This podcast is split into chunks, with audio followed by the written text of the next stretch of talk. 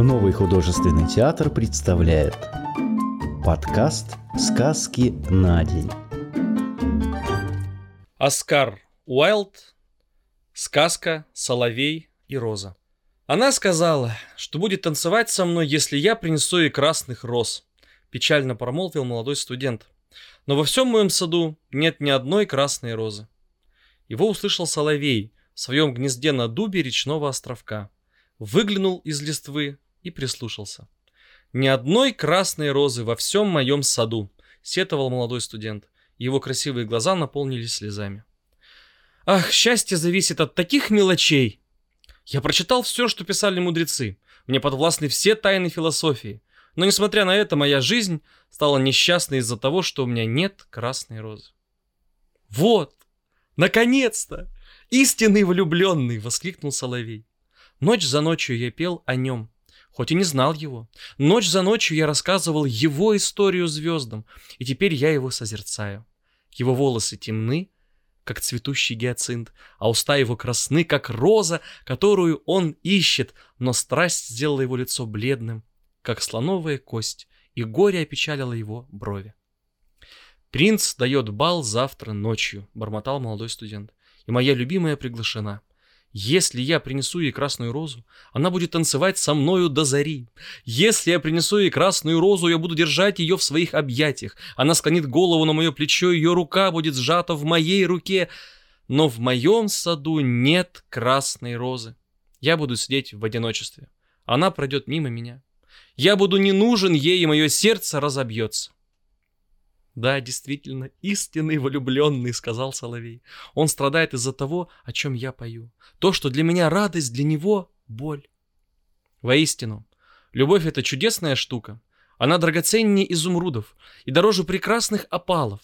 Жемчуга и гранаты не могут купить ее. Она не продается на рынке. Ее, ее не купить торговцам, и она не стоит на одних весах с золотом. «Музыканты сядут в своей галерее», — сказал молодой студент. Они будут играть на струнных инструментах, и моя любовь будет танцевать под звуки арфы и скрипки.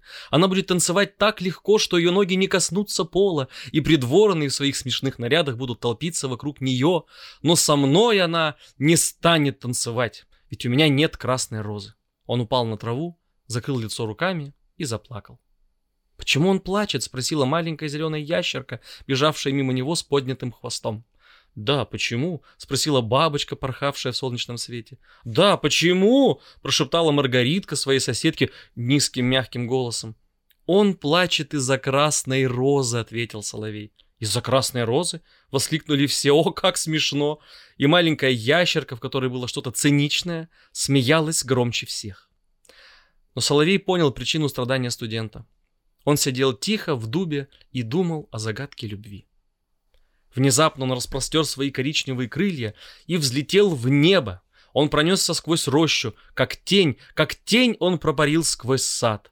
В центре лужайки стоял красивый розовый куст. И когда соловей увидел его, он подлетел к нему и сел на ветку. «Дай мне красную розу!» — воскликнул он. «И я спою тебе свою самую сладкую песню!» Но куст лишь встряхнул головой. «Мои розы белые!» — ответил он. «Столь же белые, как морская пена, они белее, чем снег на вершинах гор. Отправься к моему брату, который растет возле старых солнечных часов, и, может быть, он даст тебе то, что ты ищешь. Так Соловей полетел к розовому кусту, который рос возле старых солнечных часов. «Дай мне красную розу!» — воскликнул он. «Я спою тебе свою самую сладкую песню». Но куст лишь встряхнул головой. «Мои розы желтые», — ответил он, — «столь же желтые, как волосы сирены, сидящие на янтарном троне. Они желтее, чем нарцисс, что цветет на лугу, прежде чем косарь пройдет по нему своей косой. Отправься к моему брату, который растет под окном студента, и, может быть, он даст тебе то, что ты ищешь». Так соловей полетел к розовому кусту, который рос под окном студента. «Дай мне красную розу», — воскликнул он.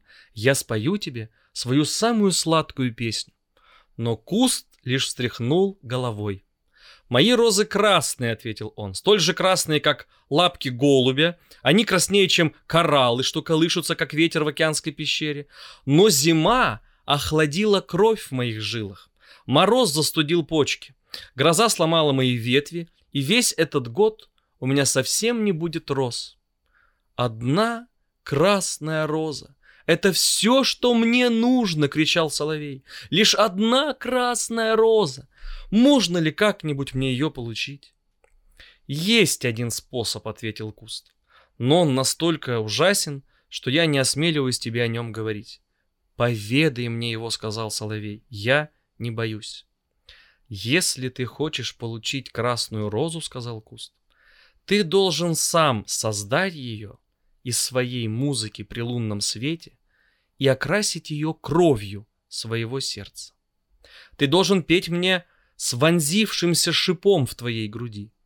Всю ночь напролет ты должен петь мне, когда шип будет пронзать твое сердце. Твоя кровь потечет в мои вены и станет моей.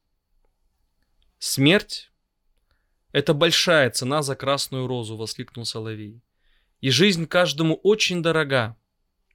Приятно сидеть в зеленом лесу и созерцать солнце в золотой колеснице, и луну в колеснице из жемчуга, сладок аромат боярышника, милы синие колокольчики, которые скрываются в долине, и вереск, цветущий на холме. Все же любовь лучше, чем жизнь. И что есть сердце птицы по сравнению с сердцем человека? Так он распростер свои коричневые крылья и взлетел в небо. Он пронесся сквозь рощу, как тень, и как тень он пропарил сквозь сад.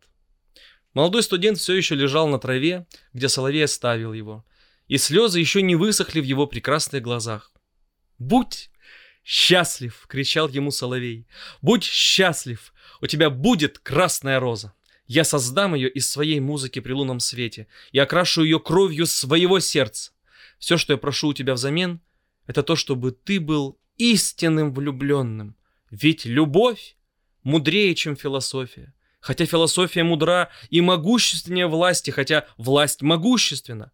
Крылья любви цвета пламени, и тело ее окрашено пламенем, уста ее сладки, как мед, а дыхание ее подобно ладану. Студент встал с травы и слушал. Но он не мог понять того, что говорил ему Соловей, поскольку он знал только то, что написано в книгах. Но Дуб понял и опечалился, ведь он очень любил маленького соловья, который построил гнездо в его ветвях. «Спой мне одну песню, напоследок», — прошептал он. «Мне будет очень одиноко, когда тебя не станет».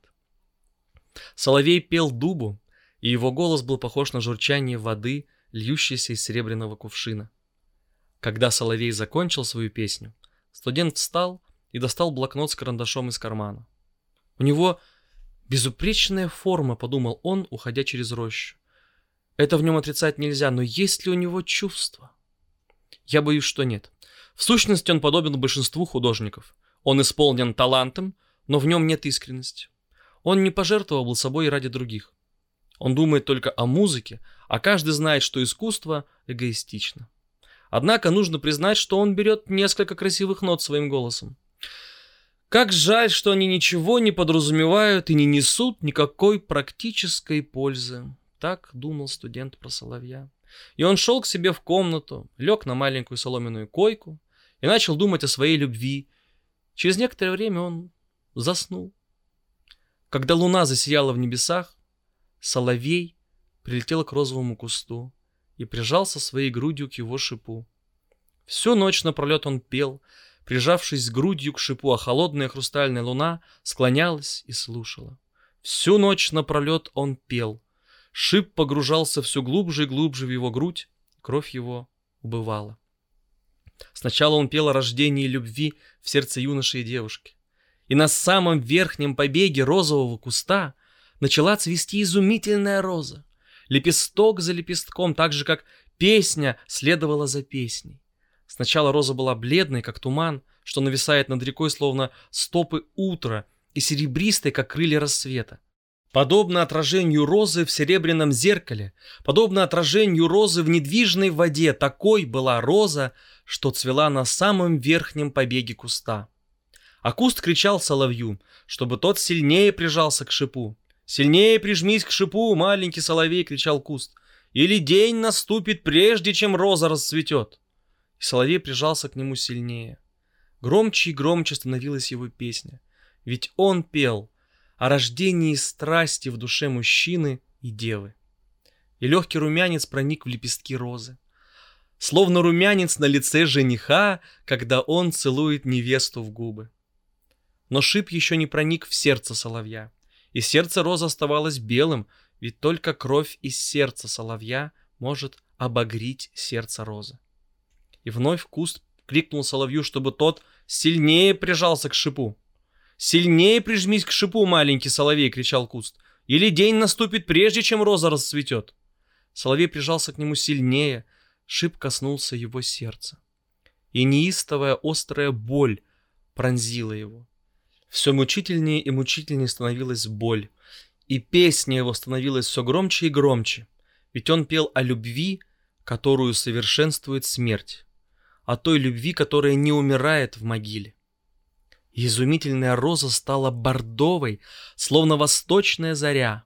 Бордовым стал венчик розы, и сердце ее стало бордовым, как рубин. А голос соловья становился слабее. Его маленькие крылья начали трепетать, и глаза его покрылись пленкой. Все тише и тише становилась его песня, и он чувствовал, как что-то сжимает его горло. И вот он издал последний звук. Белая луна услышала его, забыла о рассвете и задержалась на небе. Красная роза услышала его, затрепетала от наслаждения и открыла свои лепестки холодному утреннему ветерку. Эхо понесло последнюю трель соловья к его багряной пещере в горах и разбудило спящих пастухов. Оно пронеслось сквозь речные камыши, и они передали его послание морю. «Взгляни! Взгляни!» — воскликнул куст. «Роза расцвела!» Но соловей не ответил. Он лежал мертвый в высокой траве с шипом в груди. В полдень студент открыл окно и взглянул в сад. «О, какое чудо!» — воскликнул он. «Вот она! Красная роза! Я никогда за всю свою жизнь не видел ни одной розы, похожей на эту. Она так красива! Я убежден, у нее должно быть длинное латинское название. Он наклонился и сорвал розу. Затем он надел шляпу и пошел к профессору домой с розой в руке. Дочь профессора сидела у порога, наматывая голубой шелк на катушку. Ее маленькая собачка лежала у нее в ногах. «Вы сказали, что будете танцевать со мной, если я принесу вам красную розу», — воскликнул студент. «Вот самая красная роза во всем мире. Приколите ее сегодня вечером поближе к сердцу, и когда мы будем танцевать, она поведает вам, как я вас люблю». Но девушка нахмурилась. «Я боюсь, она не подойдет к моему платью», — ответила она. «И кроме того, племянник Камергера прислал мне драгоценные украшения. И каждый знает, что драгоценности стоят намного больше, чем цветы. Что ж, честное слово, вы очень неблагодарны, обиженно сказал студент. И выбросил розу на улицу. Она упала в желоб, и по ней проехало колесо телеги. «Неблагодарна!» — повторила девушка. «Вы очень грубы, знаете ли. И после всего кто вы такой? Всего лишь студент, у вас даже нет серебряных застежек к обуви. Таких, как у племянника Камергера. Она встала со стула и вошла в дом. «Какая глупая штука, любовь!» — подумал студент, уходя. «Она и наполовину так не полезна, как логика, потому что ничего не доказывает. Она всегда говорит о том, что не случится, и заставляет верить в то, что неправда. Она весьма непрактична. И так как мы живем в век практичности, пожалуй, я вернусь к философии и буду изучать метафизику. Он вернулся в свою комнату, взял большую пыльную книгу и начал читать.